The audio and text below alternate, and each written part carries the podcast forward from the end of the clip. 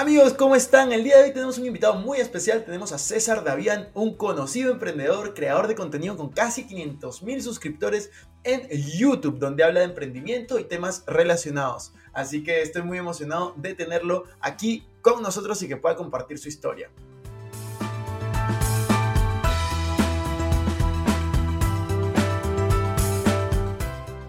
Hola amigos, ¿cómo están? Bienvenidos a un nuevo episodio de Invertir Joven. Mi nombre es Cristian Arens y les doy la bienvenida. Este podcast tiene como objetivo principal darte las mejores herramientas y los mejores tips para que aprendas a manejar tu dinero. Aquí creemos en la importancia de la educación financiera como medio para alcanzar tus metas y tus sueños. Recuerda que este programa siempre hablamos de inversiones, finanzas personales y de emprendimiento. La frase aquí es, el dinero es un excelente esclavo, pero un pésimo amo. Aquí van a aprender a hacer que el dinero trabaje para ti, para que tú puedas tener más tiempo y energía en hacer las cosas que realmente te gustan y te apasionan.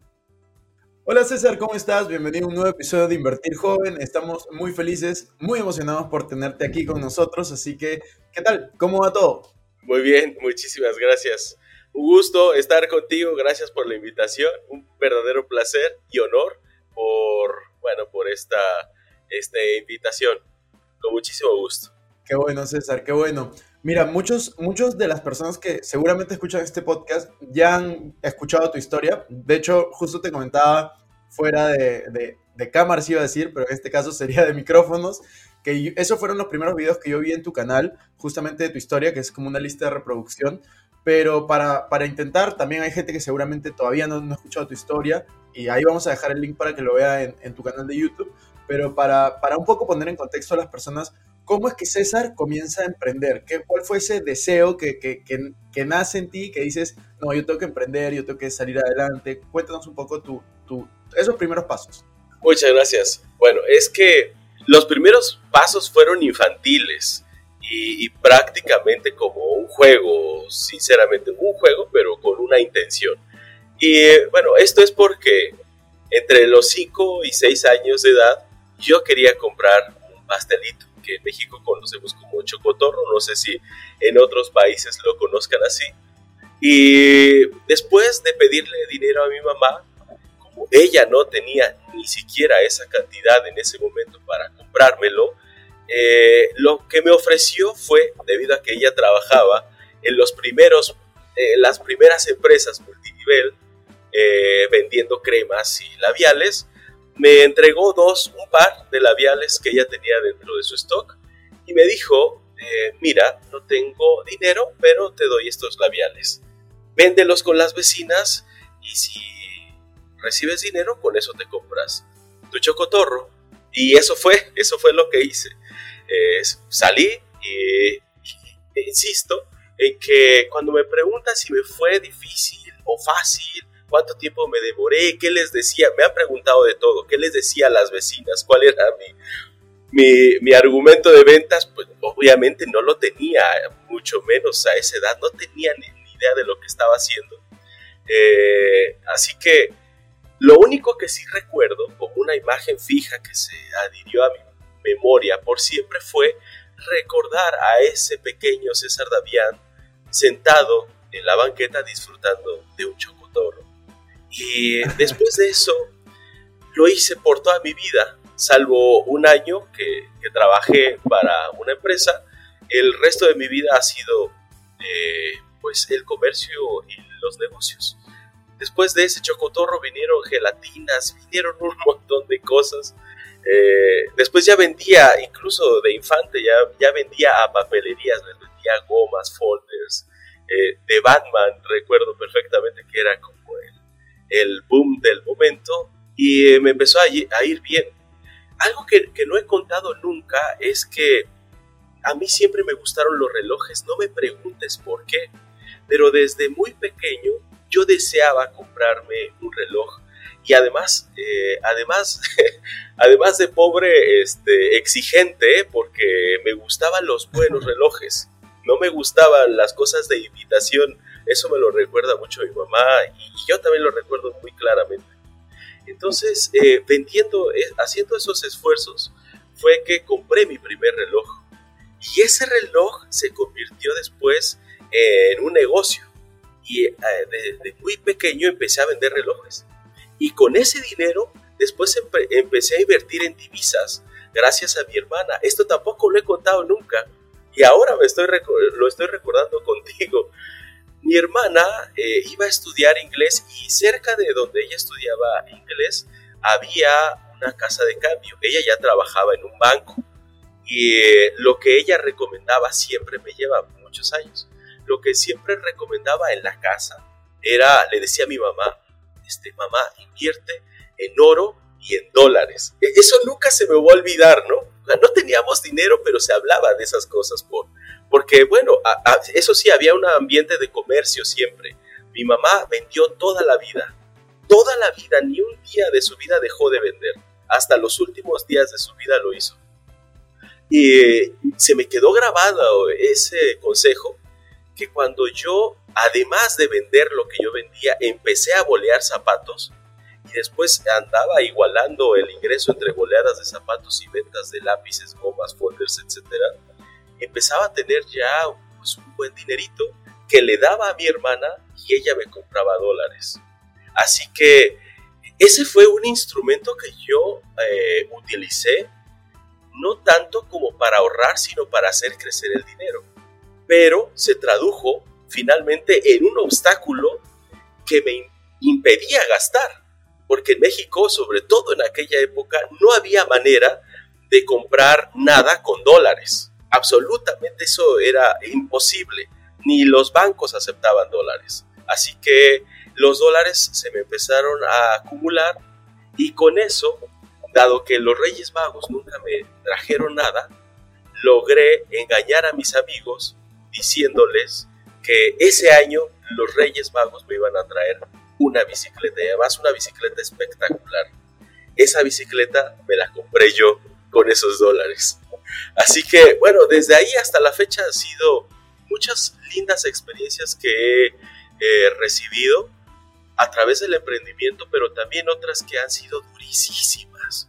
Golpes tan duros que me cuesta trabajo recordar, pero que son parte de mi historia, porque recordando e-, esa lista de reproducción que tengo, a los veintipocos años de edad logro ya tener una, bueno, varias agencias de motocicletas y empiezo a ganar mucho dinero, eh, muchos miles de, de dólares diarios.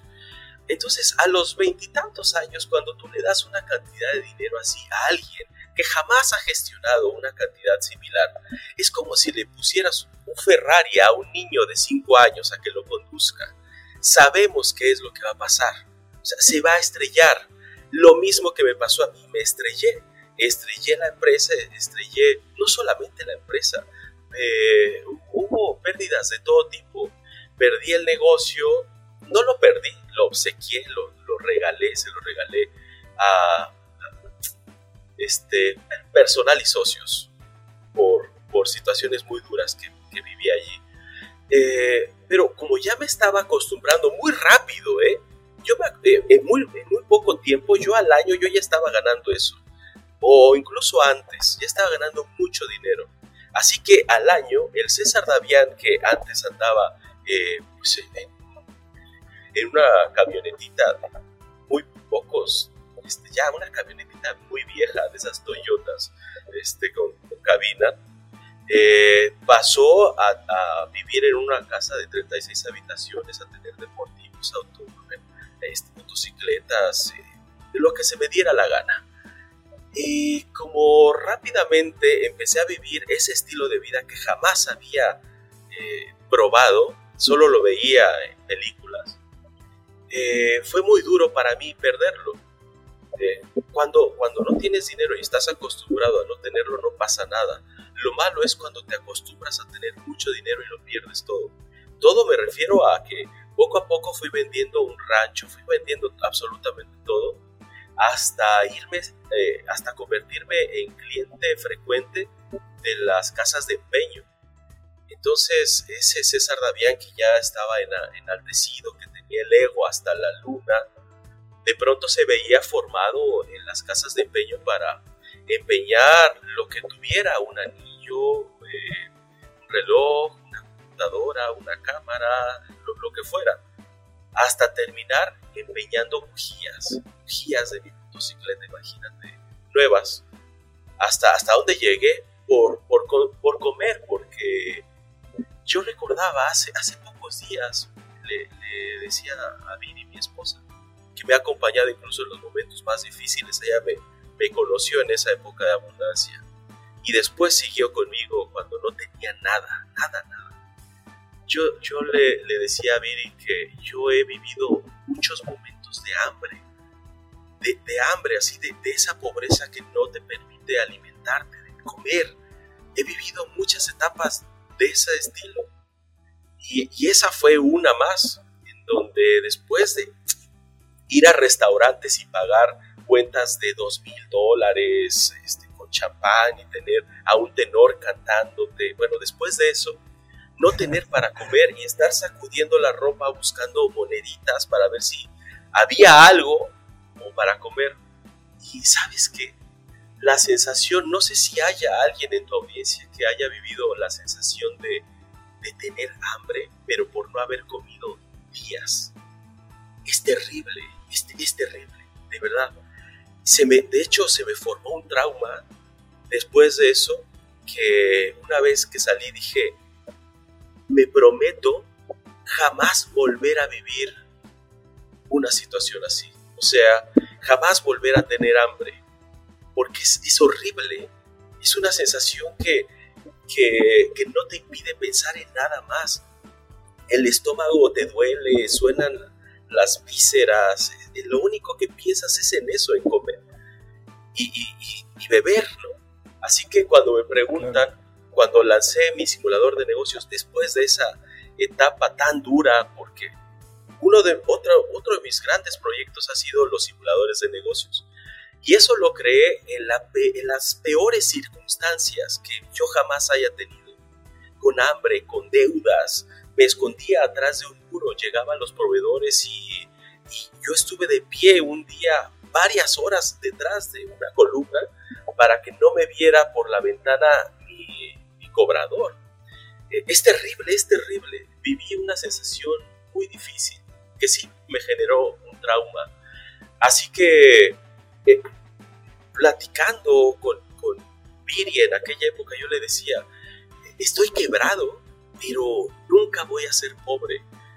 Porque para mí pobre no es el que no tiene dinero, sino el que carece de ideas.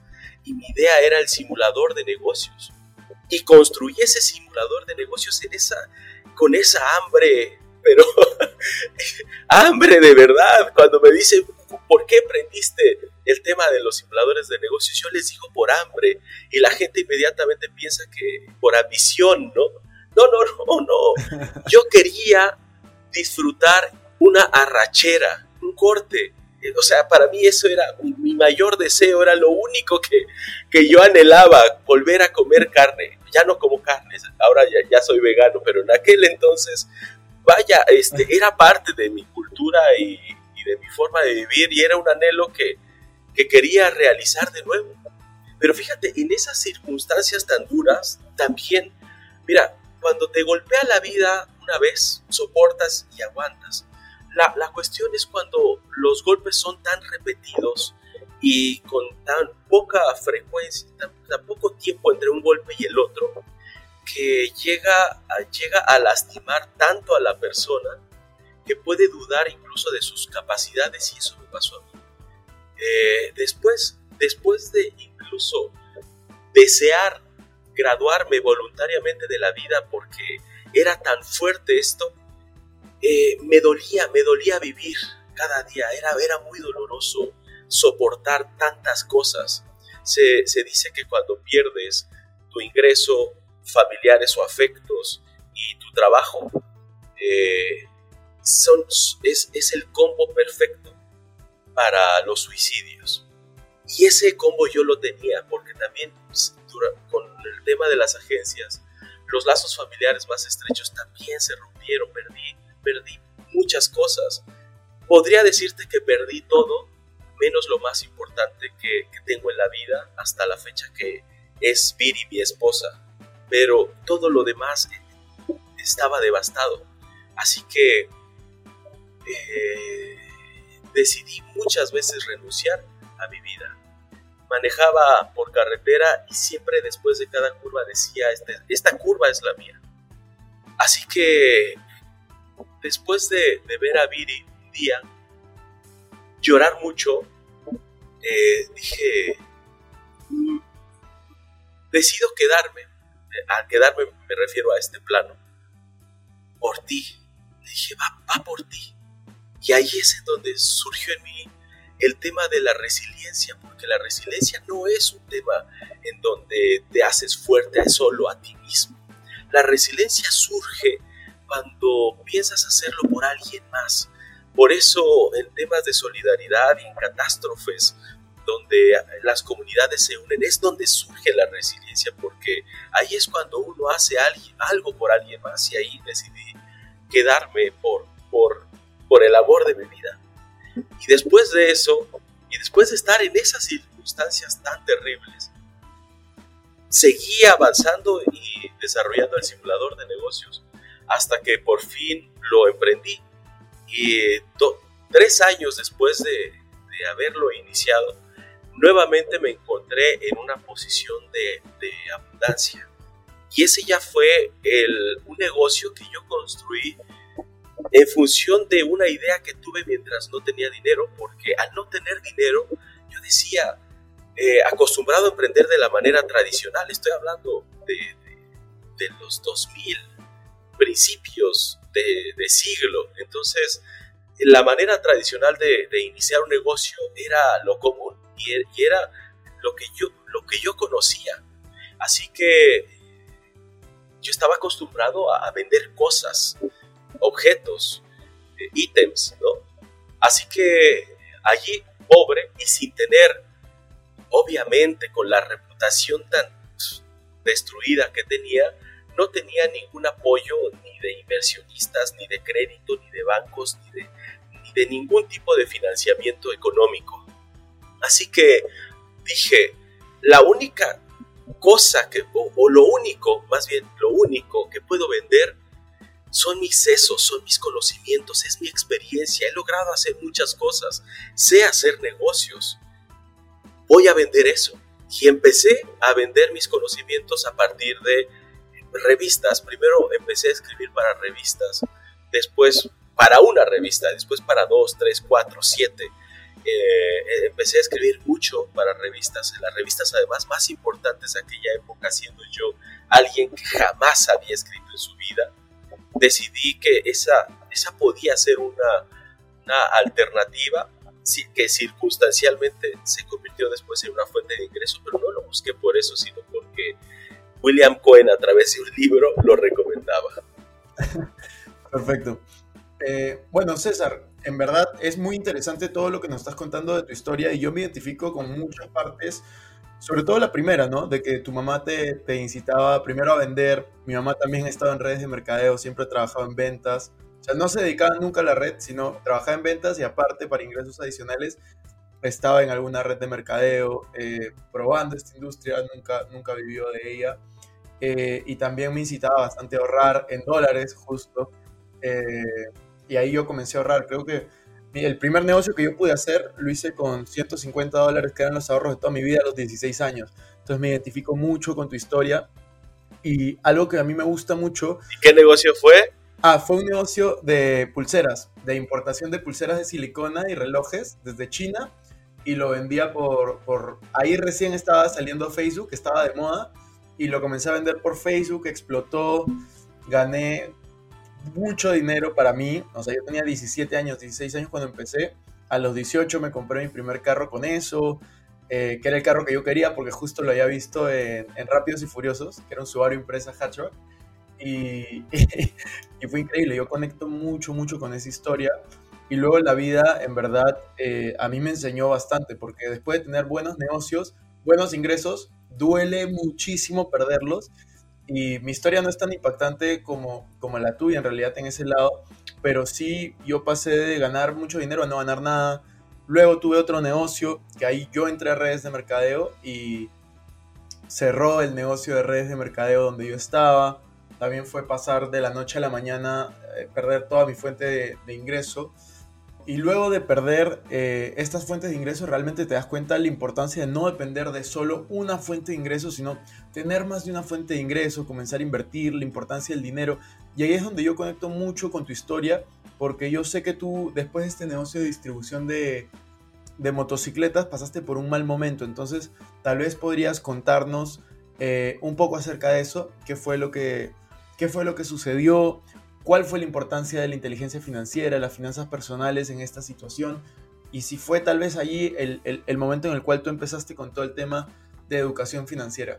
Luego también te voy a preguntar acerca de esa, esa etapa difícil que, tú nos comentabas, no sé si llamarlo depresión, pero que, que, estabas por tomar decisiones, de hecho, radicales y difíciles. Entonces, nada, cuéntanos un poco.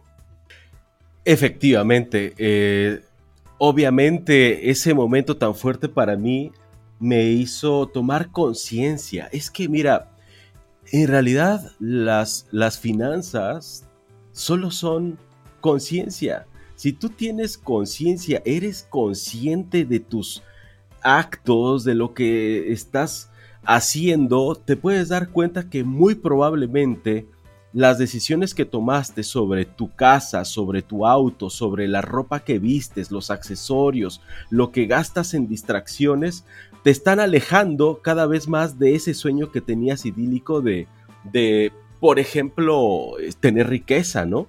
Así que ser consciente fue una de las de los aprendizajes que me forzó la vida a tomar. O sea, esa, esa, esa travesía que tuve finalmente se convirtió en mi momento maestro. Eh, uno de mis más grandes momentos maestros fueron esos precisamente donde aprendía a darle valor precisamente porque había perdido ya la capacidad, dudaba de mi capacidad para generar dinero, ya no llamemos riqueza, dinero suficiente como para comer. Yo recuerdo que estaba eh, en una esquina esperando un autobús, algo que César Davián de aquella época no podía concebir, ¿no? O sea, César Davián tomando transporte público era algo, hasta la gente se podía sorprender de verme allí, ¿no? Pero eh, después de, perderlo todo, estaba en una esquina, iba a ver a la Ciudad de México, yo estaba en el Estado de México, iba a recorrer más o menos 40 kilómetros para visitar a, a Viri, mi esposa, y tenía que ir en autobús. Y recuerdo perfectamente que estaba en una esquina, estaba el semáforo en rojo, se estacionó un chico en un auto compacto, nada lujoso, pero con, la ventanilla abajo y con el codo recargado en la puerta. Yo lo veía tan cómodo, esa escena de él escuchando música a todo volumen, con el codo recargado en la ventanilla y volteándome a ver, este, yo lo sentí como un ser superior a mí. Y de verdad er, era un auto compacto muy, muy barato, pero esa escena me, me hizo todavía sentir inferior porque dije, ¿cómo le, ¿cómo le hizo él para ganar dinero, para comprarse un auto y para estar así de feliz? O sea, ¿cómo se le hace? Fíjate, de, después de haber generado mucho dinero, llegué a dudar incluso de, de, de tener la capacidad de volverlo a hacer. Pero es lo que te decía que cuando te golpea la vida una vez, soportas, te levantas y ya, pero cuando ha sido tanto, tan abrumador todo esto y durante un periodo prolongado, yo ya estaba abatido.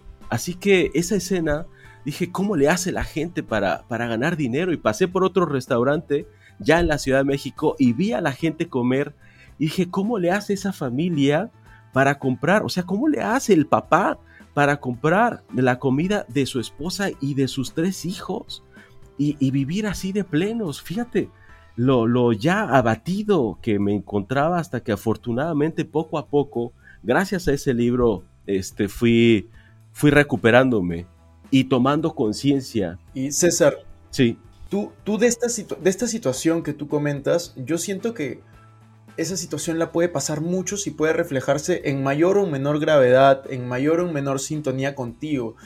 Yo te preguntaría, ¿qué consejo el César Davián de hoy le daría al César Davián de ese momento? O a una persona, si se te hace difícil dártelo a ti mismo, o a una persona que esté pasando por una situación así de difícil, que cuestione su habilidad para ser feliz, su habilidad para hacer dinero, su habilidad para salir adelante en ese momento. ¿Qué, qué consejo podrías darle a esas personas? Sí, Bueno, en realidad, cuando uno da un consejo, solo se está hablando a sí mismo en el pasado. Esa es la realidad. Difícilmente podría yo visualizar eh, otra manera de hacerlo. Así que, hablándome a mí en el pasado, es resistir, pero teniendo una causa elevada. Si no tienes una causa elevada, cualquier cosa te puede derribar nuevamente. Afortunadamente la causa más elevada que tuve fue, estaba a mi lado. Así que eh, tener una causa elevada que puede ser tus hijos, puede ser tu pareja, cualquiera que sea esa causa elevada, sosténla firmemente y, adherida a todo tu ser, no solamente a tu cabeza, a todo tu ser, y, resiste y continúa. Porque la vida, o sea, la vida no es dura siempre. Lo, lo, que sucede es que no sabemos cuánto tiempo va a durar cada periodo oscuro. No sabemos. Puede ser que sea breve y transitorio y ya está. Fue una transición de disolución que apenas se notó este, el rompimiento entre un momento y otro, pero a veces es una transición en un bloque negro largo. Cuando estés en esos bloques negros largos, solamente recuerda que es que de verdad, esto, esta es sabiduría popular, pero es así. La, noche no dura toda la vida, ¿no? Es, transitoria. Lo único que necesitas es eh, sobrevivir como lo hace la gran mayoría cuando está ante dificultades severas día tras día, solo, solo por hoy. Hoy haz todo lo que tengas que hacer hoy y concéntrate solo en lo único que tenemos, que es el ahora y mañana. O sea, y toma fuerzas, descansa, duerme mucho. Si puedes alimentarte, aliméntate y bien de preferencia, porque el cuerpo también desgastado no te puede ayudar a la mente. Un, cuerpo desgastado, abatido, con hambre, débil, no te ayuda en nada. Así que si tienes la posibilidad, procura primero restablecer tu cuerpo, te va a ayudar a restablecer tu mente y dale para adelante afianzado a una causa elevada. De todas maneras, yo creo que hemos hablado de distintas cosas el día de hoy, de tu historia como emprendedor, luego justamente el tema de la resiliencia, cómo salir adelante, hemos hablado también brevemente de las finanzas personales, pero algo que, siento que nos falta un poco es entrar al, al momento actual, ¿no? Hoy en día tú eres uno de los creadores de contenido más grande dentro de emprendimiento en español, finanzas personales, eh, negocios en general. Entonces, si tú tuvieras que, darle un consejo a una persona que quiere empezar a emprender, porque yo creo que el principal expertise que tú tienes es justamente que emprendes desde, desde muy joven y tienes muchos años tanto de éxitos como de fracasos, que yo creo que los, los dos te dan muy buenas experiencias. ¿Qué consejos le podrías dar a una persona que quiere empezar a emprender? Tal vez tiene un trabajo, tal vez estudiando y, quiere empezar. ¿Qué le podrías decir? Ah, ok, bueno, eh, ahí hay distintas, eh, distintos contextos. Depende del contexto. Eh, vamos a hablar de dos, nada más. Si tú tienes actualmente un empleo y deseas emprender, yo te sugiero que lo hagas de manera paralela. Continúa con tu empleo y solo por, solo por esto. Casi nadie ve al empleo como una alternativa de financiamiento, pero lo es. El empleo te permite a ti como empleado financiarte, autofinanciar tus propios proyectos sin la necesidad de, repartir este, pues, parte de tu empresa ante inversionistas que no sabes si realmente se van a adherir a, a tu causa, ¿no? Entonces, el empleo es una alternativa de, financiamiento que es viable y que no tiene que dar vergüenza. Eso me, ha pasado muchas veces, que algunos consideran que ser empleado es negativo eh, y no es así. Eh, mientras yo trabajé, aunque fue breve mi estancia en, en, una dirección de mercadotecnia, aprendí muchísimo. Te pagan por aprender casi siempre cuando estás en un empleo, así que si te pagan por aprender, sobre todo en una empresa importante, acéptalo. Pero no veas al empleo como, como algo permanente. O sea, te, te, debe de quemar los pies todos los días estar ahí para que en algún momento decidas salir. Y la mejor manera de provocar ese ardor en tus plantas es emprender de manera paralela. Una vez que tú tengas tu empleo, allí mismo el primer día comienza a emprender para que llega un momento en el que una vez igualados los ingresos entre empleo y negocio, puedas eh, renunciar a alguno. Y en este caso va a ser el empleo. Ese es un, contexto. Tampoco es que sea la verdad absoluta. Hay quien renuncia y que se aventura y, vive las que yo. O sea, se las ve negras un buen rato y sale adelante. Eh, también, eh, si, si tienes ese, si tienes las ganas de, hacerlo muy intensamente, también se puede, ¿no? Uno decide si se la quiere llevar más tranquila o, súper intensa sabiendo que cuando uno habla de intensidad y cuando uno habla de pérdidas de dinero, ingresos, negocios, problemas con inversionistas, deudas, este, deudas bancarias, deudas con socios, bueno, es algo que te aseguro nadie voluntariamente quiere vivir. Pero si te tocó, bueno, enfrentarla con, con fuerza, sabiendo que eso fue lo que decidiste. Eh, y por otro lado, si se trata de emprender, hoy la manera de emprender es muy diferente a la que se emprendía bueno, tan solo hace cuatro, tres, dos años. Ha cambiado radicalmente la manera de iniciar un negocio y mi consejo sería inicia un negocio de manera digital o por lo menos que contenga un 60% de elementos digitales, de componentes digitales para que eh, pueda salir adelante. E, esa sería mi recomendación. Claro que dentro de este tip soltado así al aire hace falta mucha información. Decir emprende digital es, es, quedarme muy, muy, muy corto, pero ya cada uno puede investigar por su cuenta cómo es que podemos hacerlo dentro de las centenares de alternativas que tenemos para iniciar digitalmente. Sí, yo, yo, creo que antes, hace unos 5, 6, 10 años, la gente veía esto de ganar dinero por internet como algo utópico, súper difícil y creo que hoy es algo, está mucho más normalizado. Creo que todos conocemos a alguien que vive por ingresos por internet, más allá de, su youtuber favorito, podcaster, lo que sea. Yo creo que conocemos gente que vive de esto y, y es increíble porque el mundo está avanzando a pasos agigantados y yo siempre digo, ¿no? Si tienes un celular inteligente, más vale que sea inteligente porque también te ayuda a hacer dinero o a mantenerlo, ya sea ahorrando, invirtiendo, que solo diversión y, entretenimiento. Y de hecho, parte de eso es también el cambio que tú estás generando. Tú eres un creador de contenido positivo, de educación financiera, de educación empresarial en general. Y hay muchas personas que probablemente te siguen y quieren ser también creadores de contenido. ¿Tú qué opinas de una persona que quiere ser creador de contenido? ¿Qué, le podrías decir? Eh, ¿Qué consejo podrías darle a una persona que busca ser creador de contenido? Bueno, primero que, se atreva porque es una de las alternativas más viables que conozco, ¿eh? Sinceramente, es la que menos riesgos tiene, pero no es que sea fácil. Esto es, mira, lo voy a decir claro, ser creador de contenido, hablando a título personal, esto es totalmente subjetivo, ¿no? Y sesgadísimo, porque lo estoy diciendo yo desde mi experiencia y nada más pero eh, considero que, que para mí es una de las cosas más complejas a las que me haya enfrentado en toda mi vida. Así te lo digo. Contra todo lo que he emprendido, ser creador de contenido para mí ha sido el desafío más importante al que me he enfrentado. Pero que también más satisfacciones me ha dado y también menos problemas de ese tipo afortunadamente desde que me fui por este lado, jamás volví a tener hambre. Todo lo contrario, todo lo contrario. Eh, me tardé 30 años para encontrar el camino, este camino que me permite hoy vivir la vida que siempre soñé, voltear y tener un, voltear y ver un paraíso y vivir en él, salvo los 40 grados este, a, los que me enfrento todos los días, pero que se, se sobrellevan este, si se vive adecuadamente. Así que primero es que se atrevan, que tomen la decisión.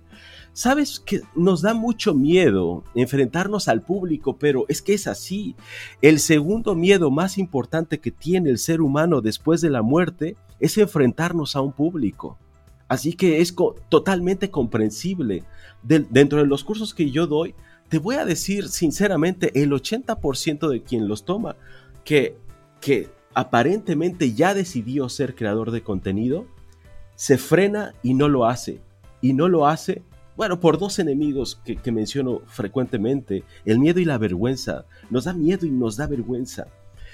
una vez vencido esto, que además afortunadamente para crear contenido no te tienes que aventar este, venciendo absolutamente todos tus miedos. Puedes ir paulatinamente creando contenido donde te parezca más placentero, donde por lo menos al, principio puedas controlar un poco más. Es decir, si de plano no quieres mostrarte frente a la cámara, crear contenido lo puedes hacer a través de, bueno, de un podcast, por ejemplo.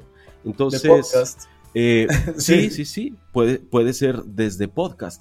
También puede ser YouTube con videos de, de, storyblogs, por ejemplo, ¿no? O sea, hay muchos canales de YouTube que no, no se muestran, jamás salen a cuadro, pero que tienen millones de vistas eh, y les va increíblemente bien. También se puede.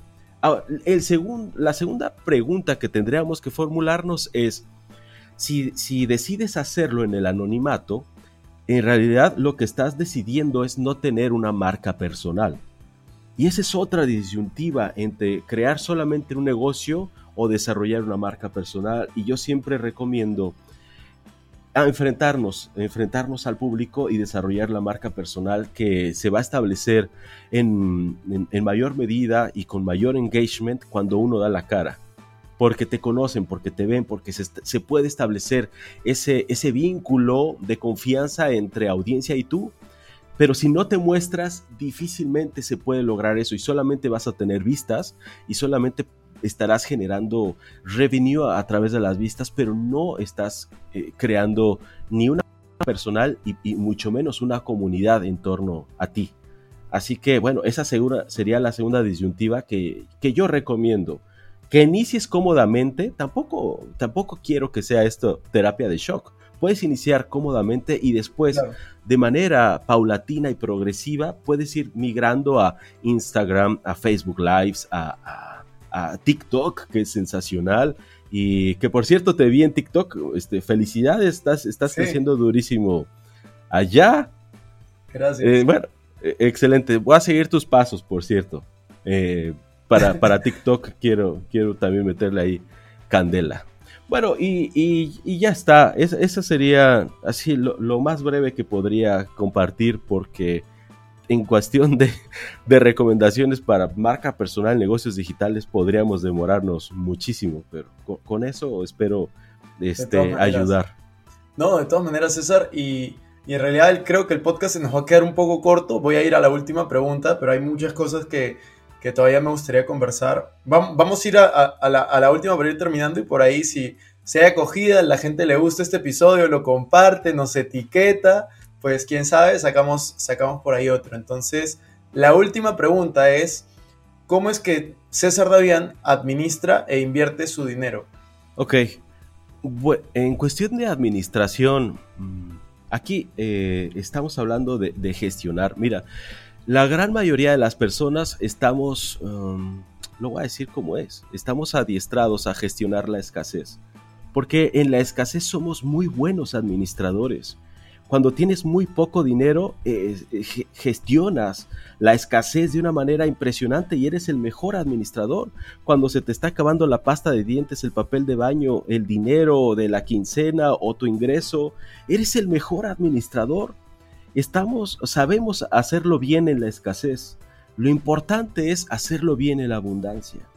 Y, poco a poco tenemos que aprender a gestionar abundancia y eso solo se logra obviamente permitiendo que la riqueza se acumule. ¿Y cómo, se, cómo logro yo eso? ¿Y cómo logré vencer al ego y, y, lograr no quemar el, dinero mientras llegaba en mis manos? Pues eh, elegí un, camino que, se centra en el esencialismo, en donde lo que tengo es esencial para mi vida y nada más, y no, no me importan, ya no me importan las posesiones materiales. Logré después de muchos, de muchos años eh, lograr que las posesiones materiales no me absorban a mí, porque como dicen en el Club de la Pelea, que recomiendo que vean esa película, dice que las cosas son quienes terminan poseyendo al que las tiene. Y muchas veces es así. Mientras más autos tienes, más tiempo les dedicas. Mientras más cosas tienes en, tu casa, más tiempo le dedicas a limpiarlas, a cuidarlas, a protegerlas, a custodiarlas, a poner cámaras de seguridad, a poner guaruras, a poner este, guardias de seguridad en la entrada. En fin, o sea, es, costoso llevar una vida aparente. Y cuando nos centramos en lo esencial, eh, es tener que aporta a tu vida y no solamente tener por tener. Obviamente eh, el esencialismo y el minimalismo van muy de la mano, así que hoy día tengo muy pocas cosas, muy, muy, muy pocas cosas. Y, lo que tengo es esencial y nada es eh, demasiado costoso. ¿Y tú, tú, inviertes, por ejemplo, en bolsa, en, en inmuebles o tu portafolio lo tienes en una cuenta de ahorros. Sí, bueno, tengo distintas inversiones. Una de ellas que es muy importante para mí es el ahorro para el retiro eh, a través del interés compuesto, que, es una fórmula que casi nadie utiliza porque estamos acostumbrados a, renunciar a la recompensa, recompensa a posteriori, queremos siempre la recompensa inmediata, pero si uno aprovecha el interés compuesto, puede de verdad convertir eh, centavos en millones. Solo necesitas mucho tiempo de vida. O sea, a cambio de vida, puedes hacerlo. Y eso lo hago porque me interesa mucho la vejez. Yo siempre he dicho y pensado que la vejez no es un derecho, eh, ni es una gracia. Una vejez digna se trabaja y se planea con muchísima anticipación, incluyendo la salud.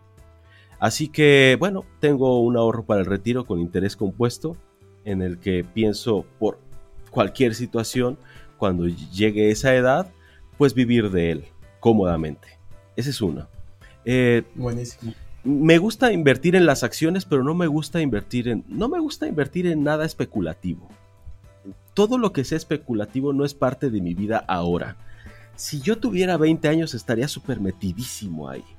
Entonces, uno de, de, las, de los instrumentos que más me ocupa es el retiro, para tener una, una vejez digna. Y por otro lado, me gustan los fondos gubernamentales, solo que ahora por la crisis en la que estamos, los retiré y estoy ingresando a algo que, no me encantaba antes, pero que poco a poco le he ido tomando eh, gusto y ya llevo más o menos un año y medio, un poquito más, invirtiendo en tierra. Así que, bueno, en tierra, pero en lugares turísticos. Estoy invirtiendo allí, me está gustando mucho. Y ayer, precisamente, esta es primicia, ni siquiera en mi canal lo saben, se publica mañana. Pero ya mañana empiezo a publicar porque estoy haciendo un pequeño desarrollo. Mira, sin querer, ¿no? Ah, yo no había querido ingresar a, bueno, bienes raíces inmuebles, pero ya estoy en ello, así que pues mira, no lo sé, tampoco lo estoy viendo como que, mi vida dependa de este nuevo negocio, lo estoy haciendo sinceramente por, porque, por diversión y siempre me ha gustado el tema de, de arquitectura y ahora estamos ahí iniciando un nuevo proyecto inmobiliario en lugar turístico y a ver qué tal, este, jugando, ¿eh? totalmente, este, jugando, no, no espero nada y eso también es algo que me ha gustado mucho, que, por cierto fue una lección en una película de apuestas que decía que no hay que arriesgar lo que no estés dispuesto a perder. Así que, bueno, no es que tenga un pensamiento fatalista, sino que realmente como las expectativas altas son las primas de la frustración, pues no tengo expectativas, simplemente estoy invirtiendo allí, pasándola bien, pero además, tan solo por ser tierra, la tierra y en este lugar específicamente sí se está devaluando mucho más que, que centros gubernamentales y cualquier otro, realmente cualquier otro instrumento de inversión bursátil o financiero me ha estado gustando, estoy ahí metidísimo, más, bueno, mis, negocios tradicionales, que es, bueno, no tradicionales, digitales, pero en los que ya llevo algún tiempo. Ahí está básicamente mi situación actual. Buenísimo, César. Eh, en verdad significa mucho haber podido compartir este espacio. Espero que no sea la, última vez. Creo que compartimos bastante, bastantes temas en común dentro de nuestra historia y tenemos una misión ahí de, cambiar las vidas a través de la, de la educación financiera, el emprendimiento y este mundo de, de los negocios digitales en general. Así que nada, muchas gracias por estar aquí con nosotros. ¿Algo que quisieras decir para cerrar este episodio? No, no, no, no, no. nada más agradecerte por la invitación, por esta consideración. Tu audiencia lo sabe, pero yo tuve dificultades técnicas que ustedes me han ayudado a resolver. Muy agradecido por, por esto. Enhorabuena, que sigan los éxitos eh, para ti y para tu comunidad. Les mando un fuerte abrazo. Muchas gracias, César. Ya nos vemos. Cuídate. Igualmente.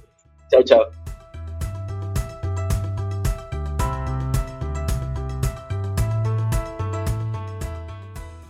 Amigos, eso fue todo por este episodio. No me quiero ir sin antes invitarte a que te suscribas a mi canal de YouTube. Me puedes encontrar como Cristian Arens, también a que me sigas en Instagram como Arens Cristian y que te unas a todos nuestros grupos gratuitos, tanto WhatsApp, Facebook, Telegram. Los links van a estar en la descripción.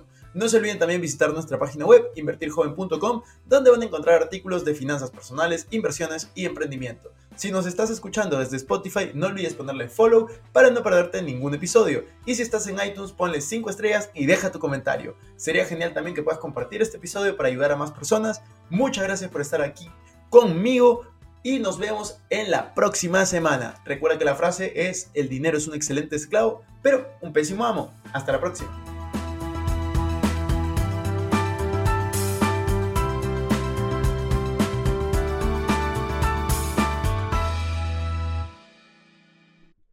Este es un podcast producido por Explora.